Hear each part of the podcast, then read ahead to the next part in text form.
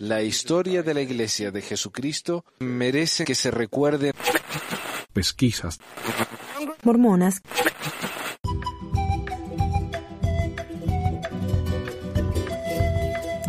Hola a todos, bienvenidos a otra edición de Pesquisas Mormonas. Les habla Manuel.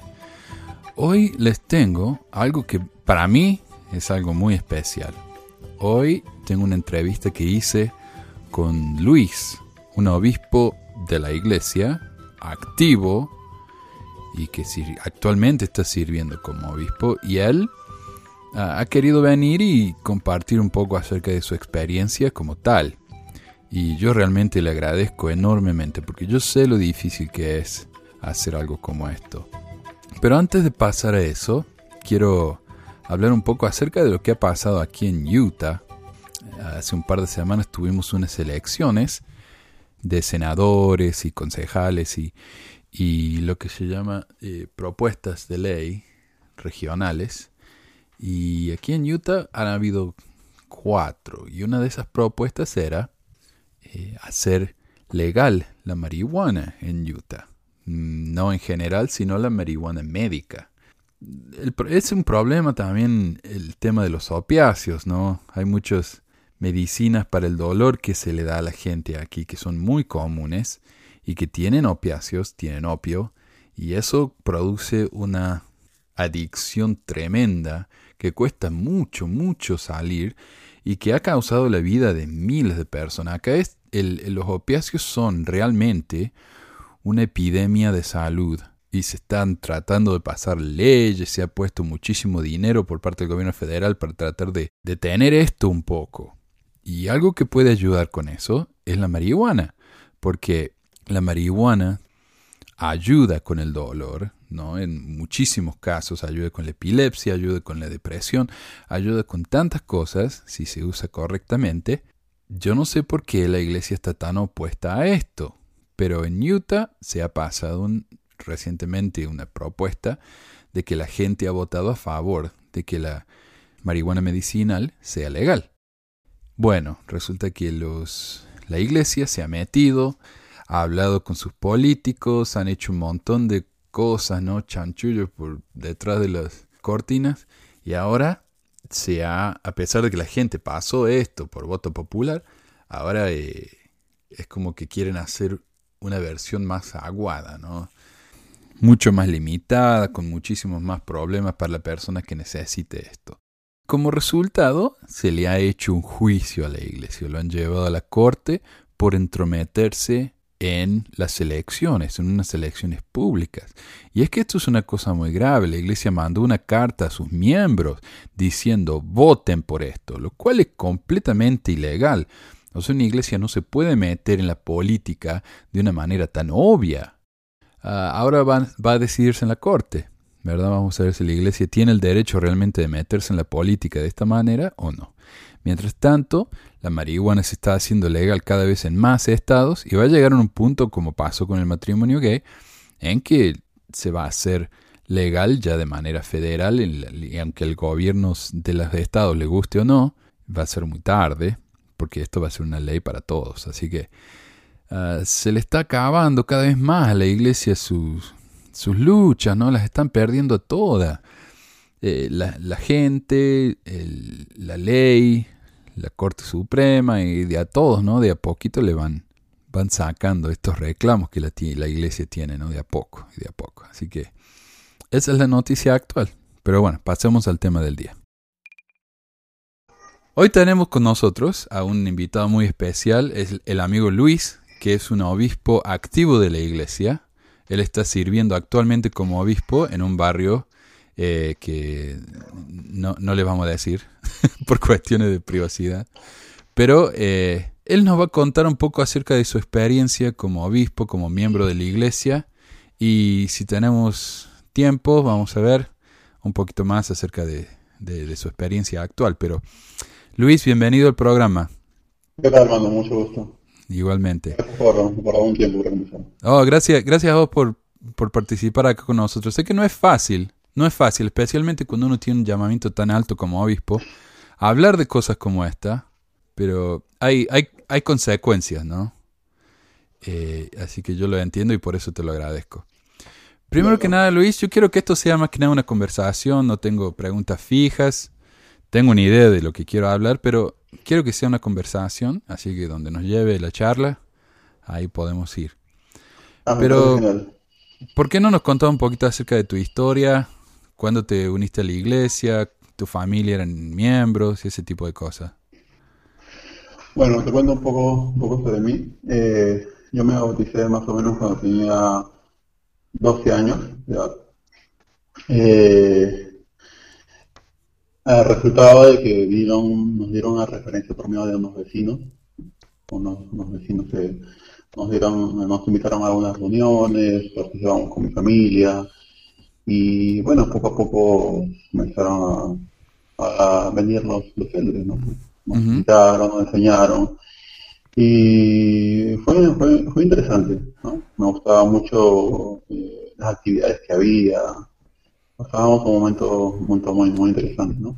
Eh, luego de ello mis padres bueno, se bautizaron, eh, mis hermanos también se bautizaron, ¿no? Y toda la familia nos, bautizamos, ¿no?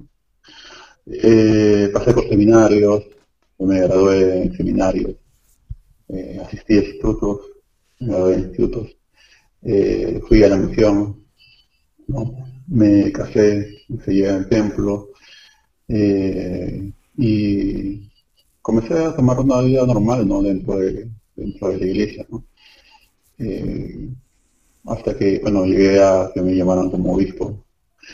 Y fue interesante porque eh, fueron eh, durante el transcurso del, de- del, tiempo de la iglesia, me di cuenta de que poco a poco iba aumentando un poco el tiempo que yo requería de mí, de, Sí. de mí para, para el servicio, ¿no?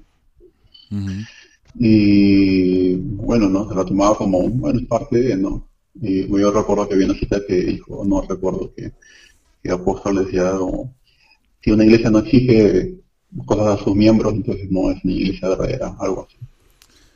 Sí. Entonces decía, bueno, entonces es, es así, ¿no? O sea, así es lo que es, lo que es, ¿no? Antes de que pasemos lo del tiempo, porque eso me parece que es un tema crucial para hablar con alguien con un llamamiento como el tuyo, pero ah, tu familia, tu mamá, tu papá, no sé, tus hermanos, ¿eran todos miembros? Sí, todos somos miembros. Y ellos son todos activos en este momento. Sí. Ah, Bueno, eh, mis padres no, no, o sea, son como que frecuentes, ¿no? Van de vez en cuando, Ah, ok. como menos activos, ¿no? ¿Pero ellos creen en la iglesia? Sí, sí, pero ellos sí creen, ¿no? Sí creen y todo, pero son un poco menos activos, no son tan, no, no están firmemente yendo siempre, ¿no? Claro. Cuando te llamaron como obispo, antes de eso habías tenido otros llamamientos grandes así o te largaron así? Bueno, había directo? estado, hubiera, eh, tenía Vicente Corondeldres, eh, líder misional, presidente de hombres jóvenes, y bueno, los llamamientos que uno siempre tiene normalmente en, el- en la unidad. Fue, el llamamiento que me dieron fue como, no, no me lo esperaba, ¿no? Me llamaron un día y me dijeron, eh, Luis, eh, con mi esposa, ¿no? Vamos a, vamos a Sí. eh, queremos hacer contigo, fuimos a la estaca y me extendieron el llamamiento, ¿no? El cual, bueno, aceptamos con, junto con mi esposa, ¿no? Nos aceptamos allá. Claro. ¿Vo- ¿Vos sabés de alguna ocasión en la que se, le- se le pida a un hombre, a, a una persona así que, que tenga un llamamiento grande y no se le avise a la esposa al mismo tiempo? No sé. Bueno, eh, con mis consejeros, bueno, con mis consejeros eh, me, me pidieron quiénes, quiénes pueden ser tus consejeros. Bueno, yo le, le di mi, mi, eh, mis candidatos para consejeros y cuando los entrevistaron, bueno, fueron solamente para ellos nada más. ¿no? Ah, No, no, no hablaron con, con su esposa. ¿no? Ok. Y una, una, una, eh, una de ellas se sorprendió porque no sabía, porque fue el mismo día, entonces lo vio de pronto a su esposo adelante, ¿no? cuando lo llaman. Oh. Como se en ese momento, ¿no? Uh. Estabas hablando acerca del tiempo. Ah, ¿Habías trabajado como consejero de obispo antes? ¿Tenías una idea del tiempo que lleva a ser obispo? Sí, o sea, sí había sido, eh, como es el quórum de Edel, estaba en el quórum de Edel. Ok. Y más o menos me, me imaginaba cómo era, ¿no? cómo es, pero no, no sabía, ¿no? Eh, no me dieron, no, no me dieron tampoco un manual de lo que hay que hacer, ¿no? Solamente el manual azul, que lo leí apenas, apenas. Eso, eso es interesante, o sea, te. ¿te dieron algún entrenamiento para hacer No, para, no, no para, para nada. Recuerdo que el me dijo ya ha sido llamado obispo, ha sido cortado y, y nada más, bueno, solamente eso, ¿no? Entonces yo comencé a actuar, bueno, de acuerdo a lo, a lo que creía que estaba, ¿no? Dentro bien, ¿no? Leyendo el, el manual 1 y todo, ¿no? Siguiendo las, las normas, las reglas y todo eso. Hmm. Pero con el tiempo me di cuenta que es un llamamiento de, de, 20 de 24 horas y 17, 17 días a la semana, ¿no? Todos los días. Y es también, me imagino, complicado en un área donde tal vez no haya tantos miembros. Yo acá, por ejemplo, en, en Estados Unidos, si uno es latino es casi imposible tener un llamamiento alto. Un, uruguayo amigo mío que se crió en Nueva Jersey, se mudó a Utah, pero tiene cara latino, ¿viste? Lo, lo llamaron el sumo consejo, ese fue el, el llamamiento más alto que tuve. Después el sumo consejo lo, lo relevaron y lo llamaron para ser el que limpia las, la silla después del, de la sacramental. Bueno, Ah, y eso que él trabaja para la iglesia, pero no, eso no lo ayuda. Ah, yo llegué a ser secretario ejecutivo del obispo. Y mi llamamiento era, más que nada, llamar a la gente para que hicieran la oración los domingos y cuando alguien quería hablar con el obispo, tenía que pasar por mí. Sí. Aparte de eso, estaba el otro secretario, estaba el secretario ejecutivo, estaban los dos consejeros, o sea, y a pesar de todo eso, el obispo tenía, se la pasaba en la iglesia, yo me imagino que unas 20 horas a la semana, aparte del trabajo de él. claro. Pero eso pasa, eso, o sea, imagínate, en este caso, bueno, que tenía el, el, el obispo en Utah todo un ejército de, de hermanos, pero aquí en, en Latinoamérica es totalmente eh, diferente, ¿no? Eh, Por eso digo, claro, ustedes, eh, ustedes tienen, o- o- o en nuestro país hay menos gente para, para cumplir con todos esos llamamientos. Entonces imagino que tu trabajo tiene que ser muchísimo más voluminoso, ¿no? Mucho más. Y aparte, siempre estamos recibiendo correos, siempre estamos recibiendo de las vecinas de la iglesia peticiones, de la estaca, del área, de las, es como, es yo, yo pienso como un- tener un segundo trabajo. A ver, ¿por qué no me contás un poquito de eh, tu, tu semana como obispo? Empezando por el domingo. Bueno, el domingo tengo que levantarme temprano, más o menos 7 de la mañana, alistarme, salir a las 8 de la mañana para tener, preparar todo para la reunión, eh, pasar bueno las tres horas, dentro de ello siempre hay que hacer entrevistas porque aunque se diga que tienes un día específico de la semana, es casi imposible. Muchas personas no pueden venir los, los días miércoles o los días jueves o martes y tienes que hacerlo los domingos. Luego llegas, a- tienes que tener un, el consejo de barrio, que aproximadamente dura una hora. Eh, luego tienes que hacer los, enviar el, sacar los presupuestos, aprobar los presupuestos con el secretario, los, contar los diezmos, luego hacer los depósitos de esos diezmos, llevar el, el dinero a, a un banco, eh, a salir a hacer visitas, o de repente hay capacitación, transmisión, eh, conferencia, charla en el domingo, y el, el domingo es el día que menos veo a mi familia, ¿no? Claro. Casi todo el día ahí, ¿no? Termino casi 9, 10, libre y, y, y así, ¿no? Bueno, los días de semana es igual, o sea, eh, escriben, te llaman, necesitamos esto, necesitamos el informe, necesitamos que manden tales nombres, necesitamos que ayuden a, a tal organización, necesitamos que preparen ese seminario, necesitamos que preparen para tal actividad, hay que estar llamando a los líderes, hay que estar viendo si lo hicieron, hay que estar hablando al secretario, hay que estar viendo si ya se, eh, si alguien está bien, si llama que está enfermo, está mal, ¿no? Claro. Eso es parte de eso. Casi 24-7, ¿no? He tenido ocasiones donde he estado a punto de entrar a- al cine con mi familia y de pronto eh, eh, me llaman porque tal persona está enferma y tenía que salir del cine de, de, de- para ir a, ir a verlo. Claro. Me dijiste que eran como unas 30 horas a la semana también que tenías que estar Sí, sí, yo creo que es como 30 horas a la semana y, y pues, sí, es un poco, un poco estresante. Lo que sí no me gusta mucho es que, bueno, yo también trabajo en una empresa corporativa, ¿no? Y eh, en esa empresa, bueno, tienen unos recursos humanos que, bueno, como todas las empresas corporativas tienen recursos humanos donde siempre te envían mail felicitaciones, de logros, de objetivos, de Beneficios o bonos, cosas así, ¿no? Y bueno, yo todo este tiempo que he estado nunca lo he recibido de nadie, ¿no? Ah, eh, no hay esos incentivos de motivarte así como, como líder para poder eh, seguir, ¿no? Porque igual eh, uno se cansa, ¿no? Uno se, se termina cansando, frustrando también porque hay cosas que tú no puedes hacer por los demás, ¿no? Porque cada uno toma una decisión pero eso también es, es un desgaste mental, pero si tú nunca recibes ni la carta de una carta de planetario de un 70 o de un destaca o de un Sí. o de los líderes generales diciéndole, oye, Lu- eh, buen trabajo, ¿no? Yo, vas bien, ¿no? y estás haciendo esto. Normalmente las reuniones son como, tienen que hacer esto, tienen que hacer, tienen que hacer, tienen que hacer, tienen que hacer, y- si lo hacen van a bendecir la vida de los demás. Claro, sí está bueno, ¿no? O sea, está bueno hacer eso, ¿verdad? Ayudar a otros, está bueno, sí, pero hay un momento de tu vida y dices, oye, y, y ¿qué tal que conmigo, no? ¿Quién vela por, por nosotros? ¿no? Entonces, Ujú. eh, poco que eso te...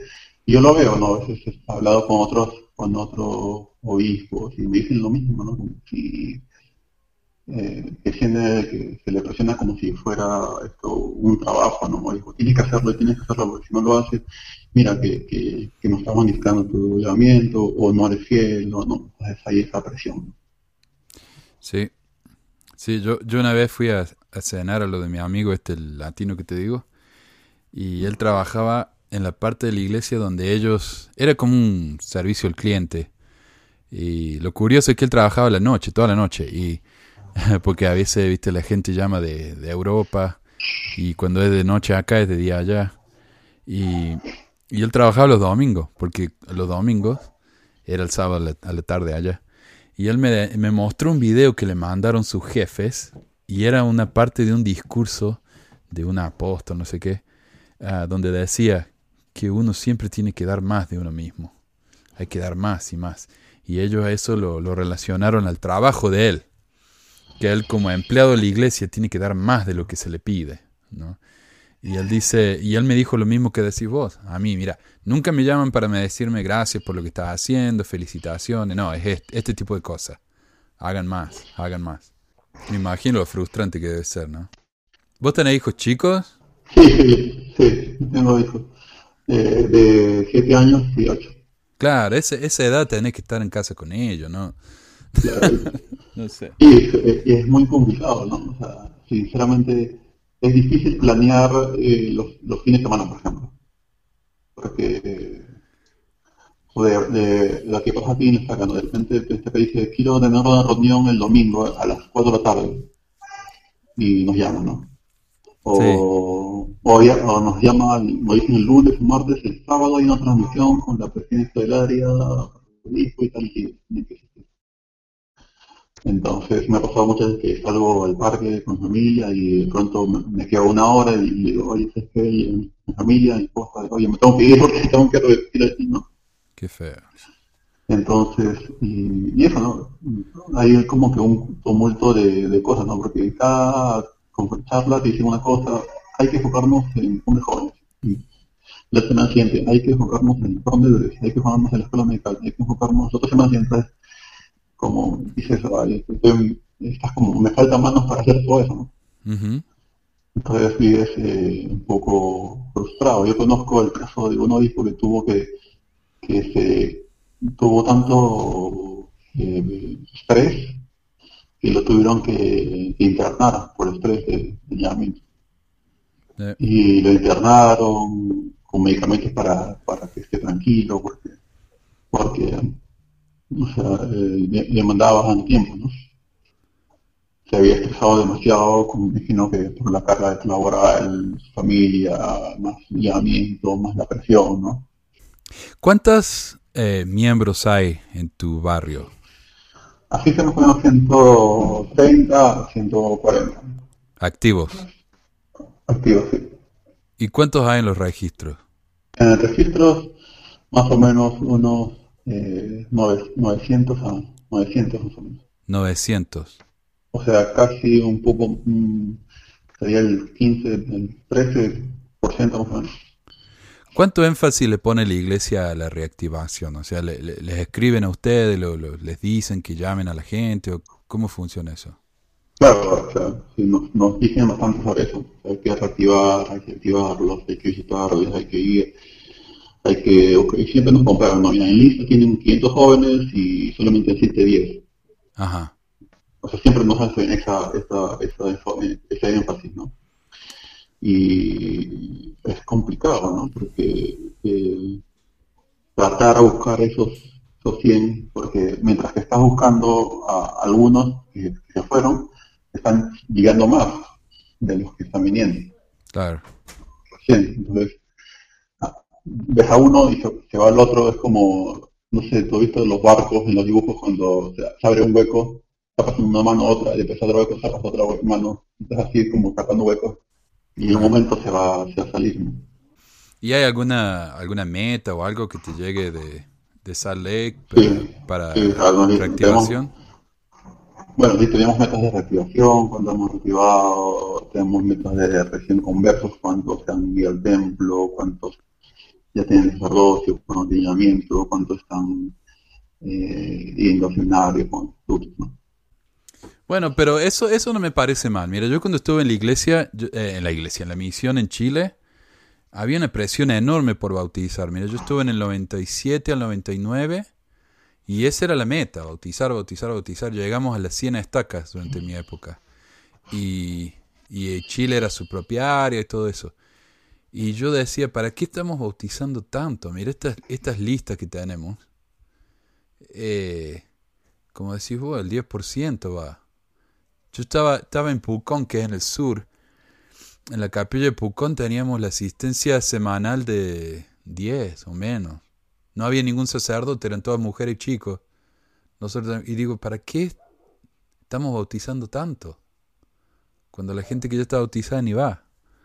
Ah, Claro. pero no sé, eso me parece... Igual, yo también soy igual. O sea, primero deberíamos enfocarnos en lo que tenemos, realizar lo que hay, antes de seguir buscando, ¿no? O sea, porque al final buscas, se van, buscas, se van. Y como se vienen, se van. O sea, no- la mayoría de los que vienen se van. o sea, y aunque hagas, yo pienso que aunque hagas el mejor plan para retenerlo, es casi muy imposible ese ser. que se queden, porque no, al final es la dirección de la persona, tú no puedes cambiar su dirección. Si ellos no quieren o sintieron que no había nada, algo que les guste, o, o no, le, no le dieron tan, no, no le pareció interesante lo que, lo que vieron, se van a ir, ¿no? Sí. Es, es, es así, ¿no? O sea, no, no puedes evitarlo. ¿Y vos por qué pensás que la gente dura tan poco? Yo pienso que la gente dura mucho porque no tiene mucho tiempo para conocerlo bien. ¿No? O sea, la gente cuando hace dos semanas, dos visitas a la semana, entra dos domingos o, tres y ya se bautiza y, y al final cuando entra y sabe que le dices, bueno, todos sabemos que sí te demanda mucho tiempo, ¿no? Tienes que ir actividades, si no tienes llamamiento igual que las actividades, participar, eh, y en algún momento te van a dar un llamamiento, porque esa es la idea, ¿no? Como dijo el presidente Hinge, un miembro nuevo necesita una responsabilidad, una asignación. Sí. Entonces cuando se da cuenta de repente que hay mucha presión, muchas cosas que tiene que hacer, y de repente no tienen la motivación o el interés inicialmente, bueno, se, se va, ¿no? O de repente también no encuentra, o en muchos casos no encuentra la, la empatía con las personas, ¿no? Hay mucha gente totalmente distinta y de repente es más liberal, que pueden ser mucho más liberales y encuentra un tipo de personas en, en la iglesia que no encajan con lo como es esa persona y se aburre y se van. Sí, sí es un problema. Mira, vos, a, a vos te tocó hablar con tratar de re- reactivar a la gente. O sea, no, no sé si eso es parte de tu llamamiento, ir. y- mi, mi obispo le gustaba ir y golpear puertas los miércoles de miembros Sí, inactivos. a veces sí, sí, sí, voy a invitarles, a ver cómo están. ¿Y, ¿Y qué te dice la gente? ¿Por qué ellos no van más? Bueno, la mayoría de yo creo que la mayoría no es sincero. Obviamente no, no, no tengo tiempo o estoy trabajando, pero no, yo creo que en realidad es que ellos no sienten que deberían ir, ¿no? Ajá. O sea, yo creo que ya perdieron la, la- el, el, el deseo de hacerlo, ¿no? De repente vieron que de repente no era lo que esperaban y se han a a otro lado, ¿no? Sí. Yo, yo creo que es la mayoría de esas personas, ¿no? Porque siempre, bueno, me dicen, "Eh, no, no tengo tiempo, que tengo que trabajar, esto, que tengo que hacer lo otro. Yo creo que en el fondo es una excusa, ¿no? Pero no hay una, una motivación, especial para, para, para quedarse, ¿no? La, re- la realidad es que quieren, quieren ir a pecar por eso. Claro, obviamente, o sea, quieren hacer su vida normal, pero, saben que yendo van a, van a, van a tener que cambiar, ¿no? Entonces no quieren hacer un cambio.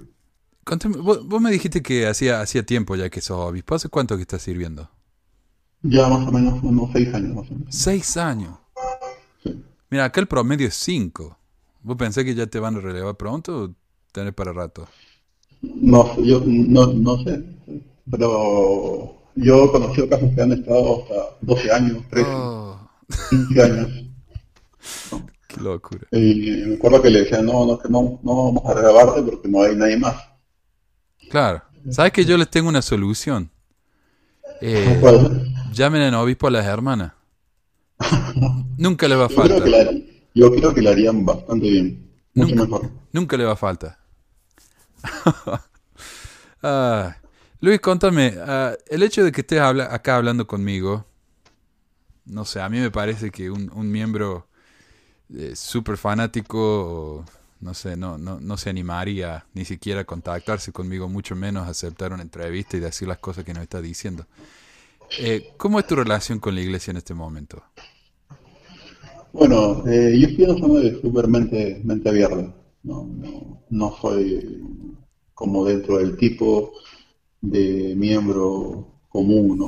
Ujú, Con mente un poco cerrada y decir, escuchar todo y decirlo amén, amén, amén. Me gusta siempre pensar, analizar las cosas. ¿no? Y bueno, ¿no? Eh, yo conocí tu, tu canal porque eh, por casualidad ¿no? y porque me hicieron preguntas eh, eh, algunos miembros en, en mi unidad eh, que son como que muy polémicas, ¿no? Me preguntaban, me hicieron una pregunta, eh, ¿por qué, por qué José Luis tiene muchas esposas? ¿Por qué no le daban sacerdocio a los, negros? Eh, y todas esas preguntas como yo siempre respondía como, mira, no, se fue por alguna razón nada más, fue porque así Dios lo quiso y a un momento todos lo sabremos. Pero en el fondo, cuando daba esa respuesta, decía, pero no, eso es una respuesta muy vacía, ¿no? Claro. No, no, no es, ni yo mismo estaba convencido de dar esa misma respuesta, pero la daba. Entonces comencé a investigar, a leer, a buscar, y no, no, no encontraba mucha información eh, de la iglesia eh, que, que te diga específicamente fue por esto, ¿no? No había nada oficial. Entonces encontré tu canal y comencé a ver cosas que, esas dudas que te- tenía, bueno, tu, algunos de los videos eh, los, respondías, ¿no? O sea, lo decían los, eh, lo que realmente había acontecido, ¿no? Y bueno, comencé también a, a verificar si lo que tú decías también era verdad. Y bueno, sí, no había las fuentes y todo eso, ¿no? Entonces me parecía un poco extraño. Yo me considero mi relación como miembro, yo creo en la doctrina, pero creo que la iglesia es imperfecta. ¿no? Creo que ha cometido muchos errores, muchas cosas que deberían ser aclarados a todos, no deberían darnos a todas esas respuestas, ¿no? Debería haber como eh, hace hace mucho, hace lo- eh, no sé, el Estado siempre cuando hay acusaciones, el Estado siempre manda una carta respondiendo a todas ellas, ¿no? Sí. Pero no hay eso, no, no hay, no hay eso. Yo creo que hay, que la doctrina sí te ayuda a ser feliz si la sigues, ¿no? Si vives una vida, eh, tanto los últimos días, bueno, en la iglesia espiritual los últimos días, correcta, creo que sí puedes vivir, tener una vida de dicha, ¿no? Pero en general, eh, eh, la iglesia como sí creo que tiene muchos muchos errores. Creo que yo vi un video de este un autoridad general que dijo que era la iglesia y la doctrina de Cristo eran dos cosas distintas. Sí, Paulman. Bueno, yo me, bueno, yo me, yo soy ese tipo de persona, como es. Claro. Ah, Esa es mi, mi relación. yo voy a decir, es verdad que la iglesia te puede ayudar a ser feliz siempre y cuando encajes en el modelo de la iglesia. Si uno no encaja en el de la familia, mamá, papá, hijos, eh, eh, entonces ahí sí está bien, pero si no, mira, mi suegra que es viuda, no, no viuda, divorciada, perdón, eh, ella va a la iglesia y va nada más que la sacramental porque dice que se siente mal estando ahí, a pesar de que ella adora la iglesia, ¿no? Es su vida. Qué sé yo, un chico, un chico gay que quiera participar a full en la iglesia tiene que sacrificar su vida entera.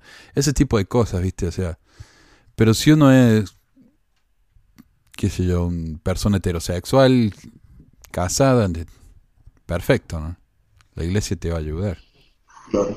Pero, Bueno, yo no tengo ningún, yo no tengo ningún problema con los gays. Soy muy abierto, ando, tengo amigos eh, gays, eh, no tengo ningún problema en lo personal.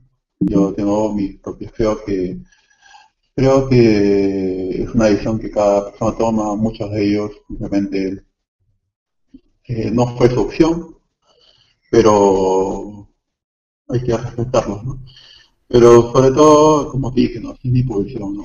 Es Ver Sí. que Sí. creo muchas cosas la doctrina, la enseñanza, creo que, creo que es una buena enseñanza para la familia, como tú dices, es que encaja dentro del estereotipo que se requiere.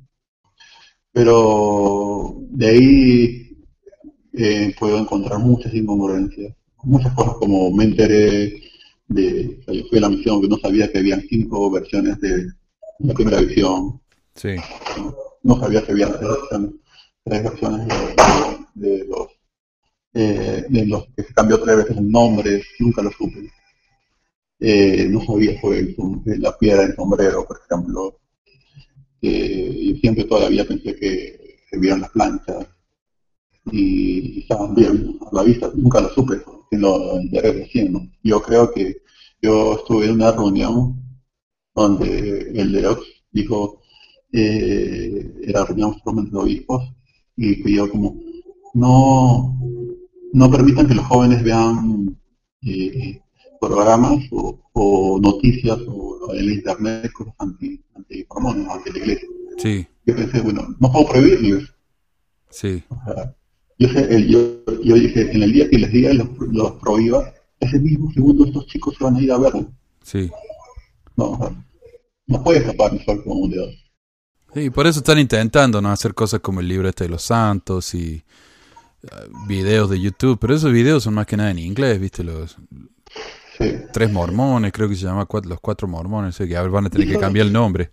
Pero Eso es lo que no me gusta, porque no hay mucha información. Por ejemplo, ahora en, en los templos ya no venden ningún libro, solamente venden los manuales. No hay forma de, aprender, de saber, de aprender más. Pero- Y, y nos, nos limitan, no, no, no todos saben inglés. sí. Aunque acá, mira, yo, vos te vas al Desert Book, que es la biblioteca, la, la librería de la iglesia con, ¿no? fines de lucro. Está el centro de distribución y ahora los han puesto adentro del Desert Book. Pero si te acá el City Creek, el Desert, el Desert Book del City Creek es enorme.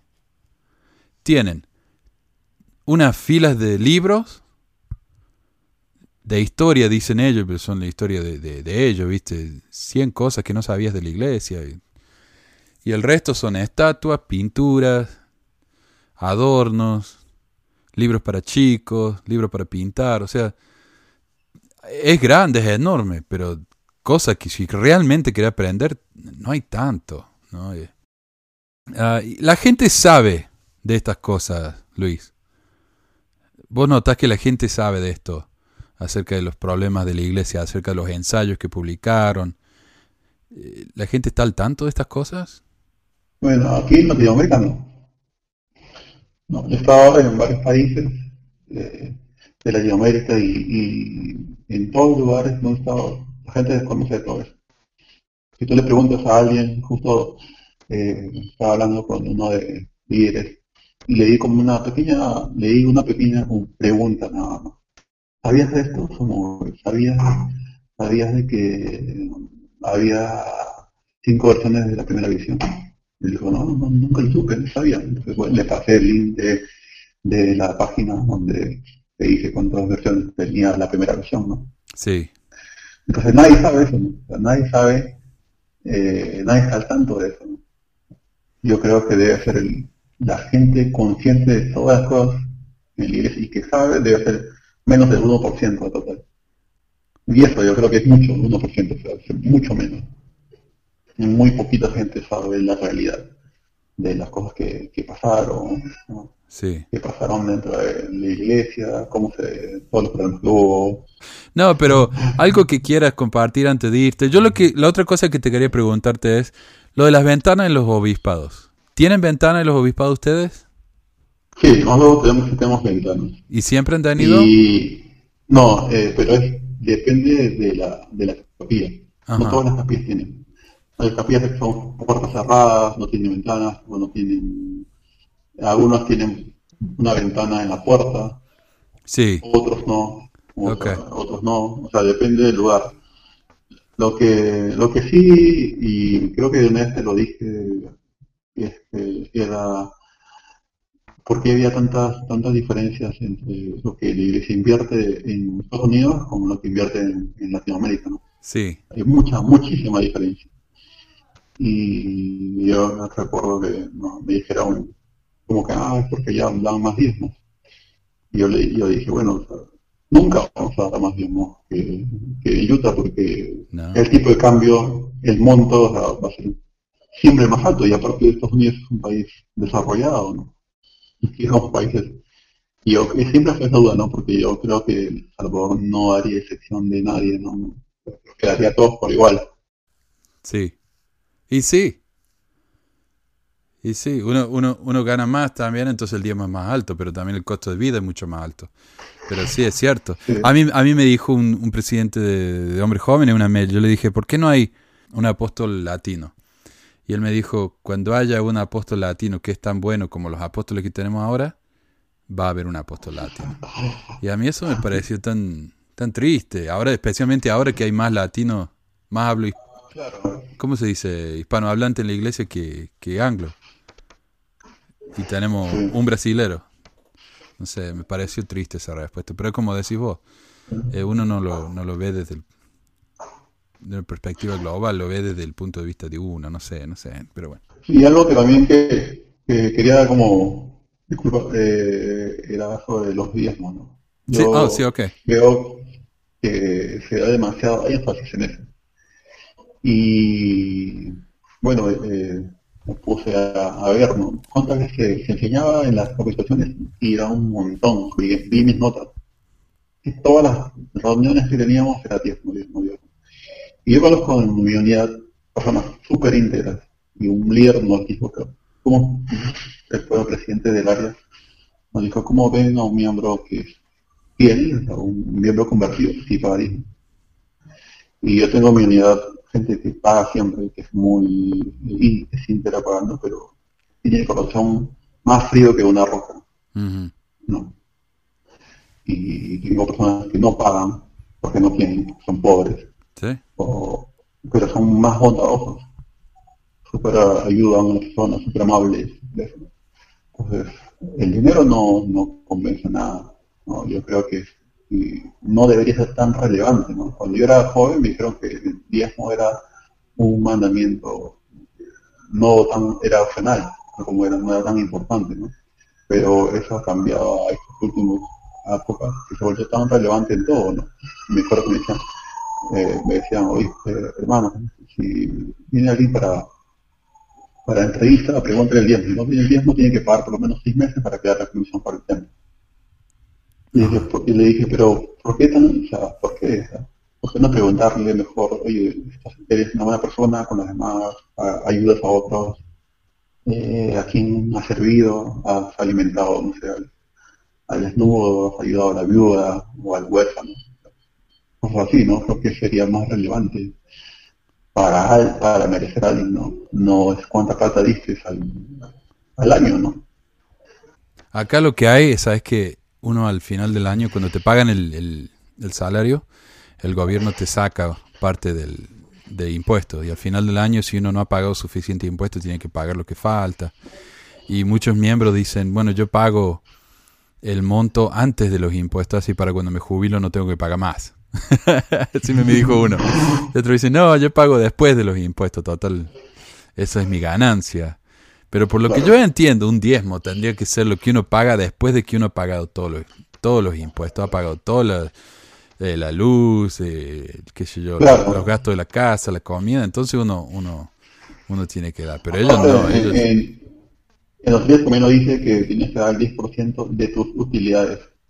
ajá, Entonces, la utilidad es, al final es la ganancia, ¿no? O sea, si ganas mil Sí. dólares al mes y gastas 800 dólares gasto de comida, no sé, escuela, casa, vivienda, cosas así, y te quedan 200, bueno, esa es la, la- la- las utilidades, no la ganancia. De, sí, de esos de dólares debías darte el 10%. ¿no? sí. Sí. Pero no hay un, yo estoy bus- buscando como en un- manuales y no hay un algo claro, ¿no? Solo te dicen 10% y creo que eso es que todo el mundo, de 10% del total de todo. Sí. Y bueno, en la época de José Smith uno podía pagar con el tiempo. Decía, bueno, yo te doy tantas horas a la aparte- semana. Y aparte, en el tiempo, en el tiempo de, de mí, ¿cómo se eh, eh, decía que, o sea, los, eh, creo que fue Martin Harris que decía que los pobres no deberían pagar, ¿no? Y ellos como estaban Sí, eh, sí, sí. Sí, ¿y dónde está esa cita? ¿En un manual o en un discurso donde cortaron esa parte del y pusieron los tres puntos? Sí, Sí. Wow, Probablemente sí. wow, sí, sí, sí, me acuerdo, eso fue impresionante. Pero bueno, ah, mira, no te quiero quitar más tiempo y muchísimas gracias por, por el tiempo, Luis. Gracias a ti, gracias por, por y cuando cualquier otro día quieras conversar sobre cualquier tema, avísame.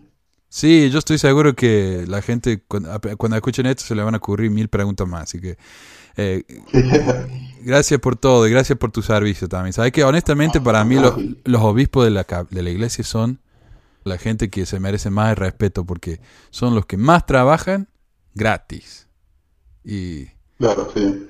sin entrenamiento, sin, sin apoyo. E- Ellos realmente son los son la base de esa de esa capilla. Ojalá los de los de Salt Lake te lo, lo, lo reconocieran más, ¿no? Pero parece que mucho no. Pero bueno. Yo de mi parte te lo agradezco por, por todo tu trabajo. O sea, me va- me- yo sé que los que me escuchen me van a decir, ¿qué hace ahí? Tiene que irse, ¿no? Pero yo, yo sé, vos lo haces por convicción y yo te felicito por eso. Así que ah, gracias por toda tu ayuda y por el tiempo y, y espero que sí, nos hablemos pronto. Un abrazo, Luis. Listo, mano.